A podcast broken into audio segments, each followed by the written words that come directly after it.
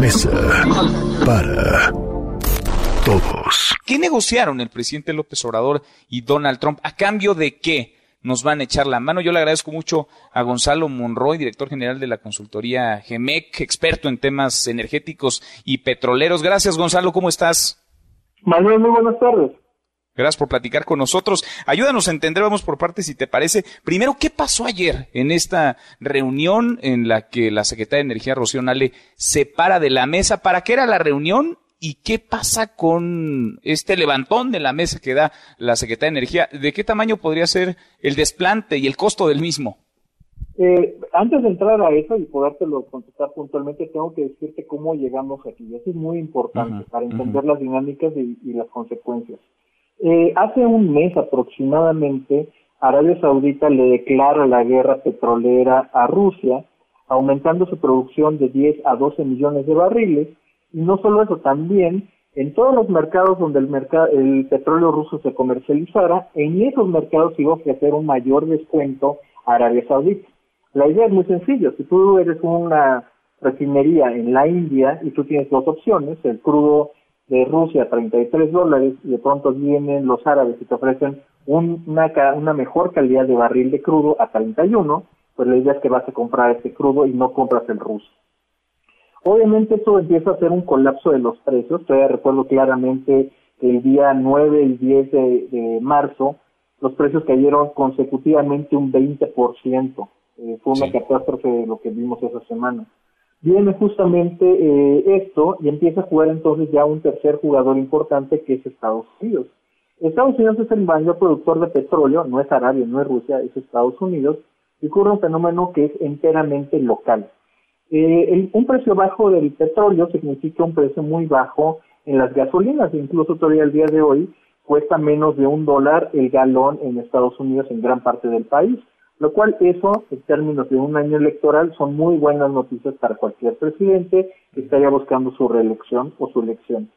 Eh, el problema es de que los precios son tan pero tan bajos que lugares y estados clave como Dakota del Norte, Oklahoma, Texas, están prácticamente en coma y con riesgo de caer. No hay forma de que un presidente republicano pueda ganar una elección si pierde Texas. Simplemente no existe. Por su propio interés, entonces, el presidente Donald Trump empieza a coordinar esta reunión que, que, empezó ayer, que está continuando en este momento, justamente hablando con el, el que es prácticamente el gobernante de facto en Arabia Saudita, el príncipe Mohammed bin Salman, y con Vladimir Putin de Rusia. La idea que se negocia es reducir la producción global entre 10 y 12 millones de barriles para que los precios empiecen a subir a niveles un poco más saludables.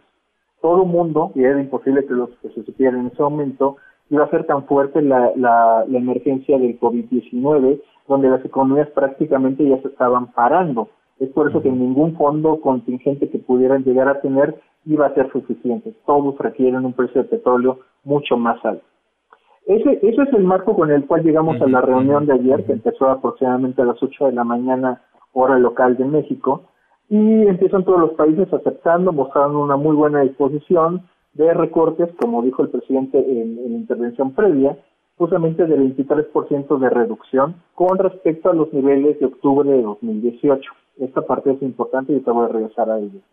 eh, y justamente lo que hacen es que todo el mundo dice que sí, que sí, vamos a reforzar, el ánimo es bastante bueno, y en el último turno que le toca a México, la secretaria Rocío Nale, eh, pues prácticamente revienta la reunión. Dice que México no va a ser parte de los recortes, que ellos no, todos los acuerdos previos se, negaban, que no iban a hacer nada. La OPEP y los demás ministros de los otros países le hacen una contrapropuesta de que en lugar de que fueran 400 mil barriles, solamente pusieran 350 mil y la secretaria se sigue negando. La secretaria... pero déjame, eh, perdón que te interrumpa en esta parte, Gonzalo. Es decir, todos los países dicen sí, sí, sí, porque lo necesitamos, ¿no? Porque al final de cuentas un precio más alto nos beneficia a todos, México incluido.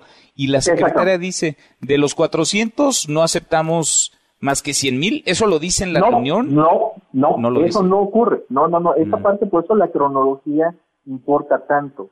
Eh, la secretaria en esas cinco horas que le dedicaron exclusivamente a México, la secretaria no vio su brazo a torcer en lo más mínimo.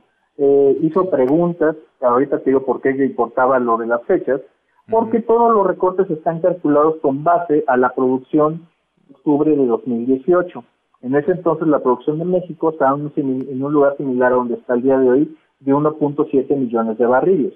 Sin embargo, eh, la secretaria literalmente trata de reventar la reunión diciendo que esa no debería ser la fecha, septiembre, perdón, eh, agosto de 2017, donde México producía 1.9 millones. Lo que la secretaria estaba intentando hacer es que cuando se contabilice el 23% de 1.9 millones, estamos en el 1.6 que estamos al día de hoy. México no hubiera tenido que recortar nada, virtualmente cumplía con el recorte y que sea el problema de todos los demás, no es problema de México.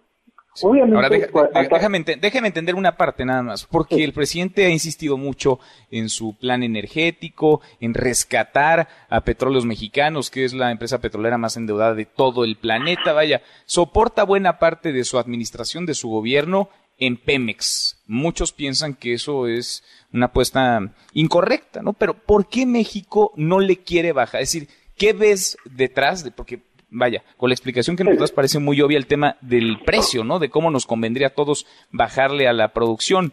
Pero, ¿qué ves detrás? ¿Por qué México no da su brazo a torcer?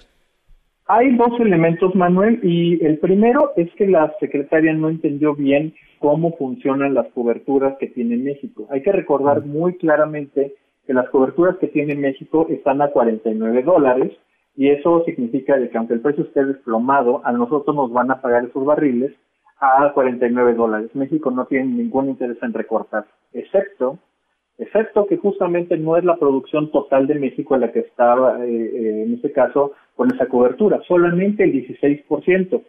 Dicho de otra palabra, en otra forma, el 84% de la producción mexicana está totalmente expuesta. Y hay un elemento también fundamental que es en esto es muy importante para entender el flujo y, la, y sobre todo la salud de las finanzas públicas. Eh, las coberturas se pagan normalmente en la última semana de octubre, la primera de noviembre, con lo cual, viendo que la economía mexicana no se está desempeñando y está teniendo un golpe ya bastante severo por el crecimiento que no teníamos, más la parte del COVID, más una serie de entornos, que México está en una crisis ya viviéndola desde, este, desde entonces. No tenemos dinero para llegar siquiera a octubre. Por el otro lado, eh, y ahorita conforme ha emergido todavía más información, sobre todo de, medios en Arabia Saudita, queda claro que la secretaria Nale no estaba preparada para la reunión. México entró a esta reunión sin haberse coordinado con los otros productores de Norteamérica, especialmente Estados Unidos y Canadá. México pensó, y ahí es donde la secretaria no se preparó lo suficiente, pensó que todavía iba a llegar a negociar. Las reuniones de la PEP es simplemente para ratificar los acuerdos previos Mm. Y cuando empieza a hacer todo ese tipo de, ajustes, maromas, si lo queremos llamar así, pues simplemente quedó como una persona que no estaba preparada para esa reunión. Pues se aventó entonces un, papelón, ¿no? frente a otros líderes del mundo que evidentemente sí le entienden o le entienden un poquito más. No, no, no, esos son literalmente los verdaderos lobos, eh, y los son los lobos más sanguinarios que hay en el mundo petrolero, los árabes. Y, y lo que hizo la secretaria, aquí déjame meter una pequeña anécdota de color, pero que es muy importante para entender muchas cosas, es que estamos hablando de justamente de la parte de Arabia, y no solamente Arabia Saudita, sino Oman, Qatar, eh, los Emiratos Árabes, eh, eh, Kuwait, que justamente ellos tienen una forma muy peculiar de hacer negocios. La parte personal importa muchísimo con ellos. Si tú algún día los ofendes, nunca jamás vuelves a hacer negocio con ellos. la parte personal es muy importante. Que la secretaria se haya levantado en ese exabrupto que tuvo es una de las grandes eh, barbaridades que pudo haber hecho. Agreguémosle, porque también es necesario mencionarlo, que estamos hablando de la región más machista, absurdamente machista del mundo, con lo cual que este agravio lo ha hecho aparte una mujer que no tenía velo, esto es mal, mal, mucho mal visto. Esa es la razón por la cual el ministro de Irán abiertamente dijo que México debería ser pateado de la reunión, sacado y proseguir sin ellos. Qué, eh, complicado, ¿no? Ahora, ahora Gonzalo, eh, eso ayer, hoy, ¿cómo la ves? ¿Nos salimos con la nuestra? Porque aparece Donald Trump y dice que le va a echar la mano a México, que México recortará la producción petrolera a 100 mil barriles diarios, pero el resto los va a poner Estados Unidos. ¿Nos salimos con la nuestra o nos empezamos a preocupar? Porque así buena onda, lo que se dice buena onda no es Donald Trump. No, pero fíjate, antes de llegar a esta parte fundamental, y ya casi te acabo el recuento de ayer, y te voy a decir dónde están los puntos claves. Cuando usted se tira y afloja con los demás miembros del OPEP, la secretaria Nale simplemente agarra, se para y se va. La reunión duró todavía una hora y veinte minutos más a partir de ese exabrupto.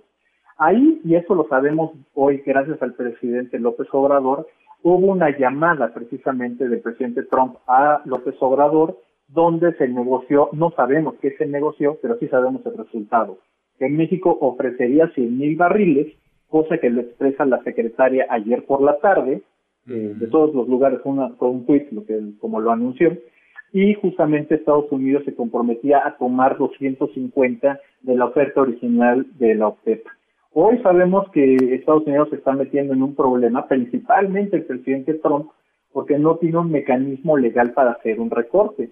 De hecho, dada la legislación americana y las, leyes federales, no puede hacer eso porque es ilegal. Y sin embargo, todavía está dispuesto, lo acaba de anunciar apenas hace unos 22, 23 minutos, que aún así va a apoyar a México y que ya después arreglarán cómo, cómo va a ser. A lo mejor México lo reembolsa a Trump o, alguna otra forma. ya después verá cómo nos cobra, pero de que nos va a cobrar, nos va a cobrar. Estamos hablando del presidente más transaccional, el que no da paso sin guarache, valga la, expresión de la sabiduría popular, que tenemos justamente por contraparte. Así es. Qué cosa, qué historia. Gonzalo, te agradezco que nos hayas dado luz y que nos hayas entender, ayudes a entender lo que ocurrió ayer y el impacto que podría tener. Gracias. Manuel, te mando un gran abrazo a ti y a tu público. Igual para ti, muy buenas tardes. Es Gonzalo Morroy, experto en temas petroleros, energéticos. El desplante ayer de Rocional. Mesa para todos.